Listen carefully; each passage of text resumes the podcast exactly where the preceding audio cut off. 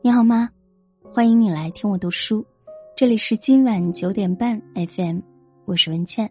今天要和大家分享的文章是《人在低谷，别和任何人聊天》，作者洞见。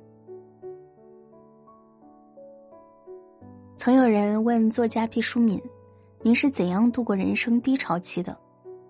他的回答是：“安静的等待。”每个人都会经历低谷。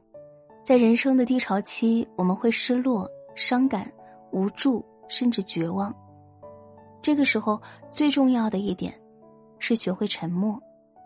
唯有沉默，才能让迷茫的自己变得清醒，让浮躁的内心回归平静。曾听人说，有一种黑熊，在冬季来临时就会躲进洞穴睡觉，直到春暖花开的时节才出动。因为他知道，寒冷的日子里食物稀缺，加上四处白茫茫，他一身黑色，根本无处藏身。人生亦是如此，每一个低谷就像是在过冬。比起四处寻求安慰，更重要的是学会独自挨过黑夜。前不久，朋友小杨被公司变相辞退，让他备受打击。临走时，他忍不住向关系好的同事诉苦，可他刚开口，同事就打断他说：“哥们儿，我这会儿有点忙，要不咱们改天一起吃个饭，你再说。”小杨一下子就没有了诉说的欲望，他把到嘴边的话咽了回去，苦涩的笑道：“没事儿，你先忙。”回到家，他想从妻子那里寻求安慰，却听到妻子抱怨他无能。他只能强忍住悲伤，默默走进卫生间，抽了根烟。小杨说：“他从来没有像那一刻那么难过。就像有句话说的那样，每天发生在自己身上百分之九十九的事，于别人而言，根本毫无意义。当你身处低谷，与其向别人诉苦抱怨，不如做好自己的摆渡人。生活不因为你喊疼。”就对你手下留情，他人不会因为你喊苦就为你负重前行。作家马丁曾说：“每一个强大的人都曾咬着牙度过一段没人帮忙、没人支持、没人嘘寒问暖的日子。人在低谷，学会沉默，就是最好的沉淀。”著名主持人董卿也曾面临过人生的低谷时期。一九九八年，董卿受邀主持一档新节目《相约星期六》。由于董卿主持风格清纯活泼，在节目中大放异彩，受到很多观众的喜爱。一九九九年，为了让自己有更好的发展，董卿跳槽到刚刚成立的上海卫视。结果到了才发现，自己的工作内容只是简单的串联主持。最初的一腔热血换来的是头衔至散。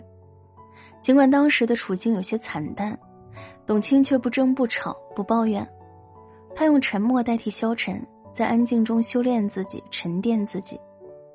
她开始在家研读《红楼梦》和唐宋诗词，同时还报考了华东师范大学，专攻中文系古典文学。这段时间的学习不仅让董卿积累了大量的古文学识，也帮他清理了前进的方向。这才有了后来在诗词大会朗读者上的精彩呈现。很喜欢作家三毛的那句话：“世间的人和事来和去，都有它的时间，我们只需要把它修炼成最好的样子，然后静静的去等待就好了。”人在低谷，沉默是一种韬光养晦的低调，更是一种厚积薄发的沉淀。对于强者而言，每一个低谷，都是前行路上难得的修炼场。知乎上有人提问：“你越来越沉默的原因是什么？”其中一个回答说：“有时候你被人误解，却不想争辩；有时候你被人找茬，却不屑反击；有时候你不是不知道，只是不想说，于是选择了沉默。”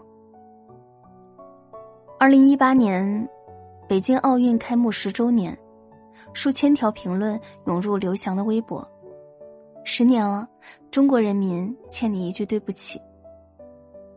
前段时间，东京奥运会落下帷幕，欠刘翔一个道歉这个话题再次出现在热搜上。四十八次的比赛，三十六次的冠军，而大家却只记住了两次退赛。面对这些迟来的道歉，沉寂了多年的刘翔才出来微笑着回应：“真没事儿，人都会成长。年轻时说过的一些话，我可以理解。曾经。”无论外界对刘翔的斥责多么强烈，刘翔都始终保持沉默，不回应，不接受采访，谁都找不到他。甚至在舆论顶峰，也未曾替自己解释过一句。当时的教练孙海平在采访中说：“刘翔退役后，我们会邀请他参加一些活动，但他都礼貌拒绝了。”刘翔在公众面前越来越沉默。人一生中不可避免会遇到很多被误解、被质疑的时刻，经历的多了就会明白，与其痛苦的纠结别人的看法，不如选择沉默，做好自己。那段沉默的时光，刘翔回到学校攻读博士学位，还参加了马拉松，与姚明一起拍了公益微电影，努力读书、运动、学习，让自己变得更好。就是对那些质疑最好的回应。尼采曾言：“谁终将声震人间，必长久身自缄默。”沉默是把自己还给自己，是把坦荡揉进岁月。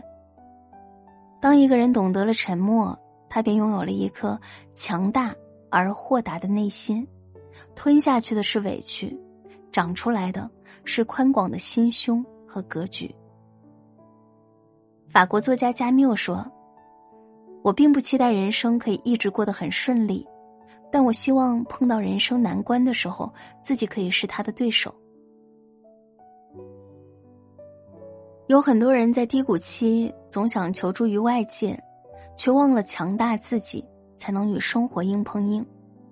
与其处处诉说，不如淡然于心；与其日日挂怀。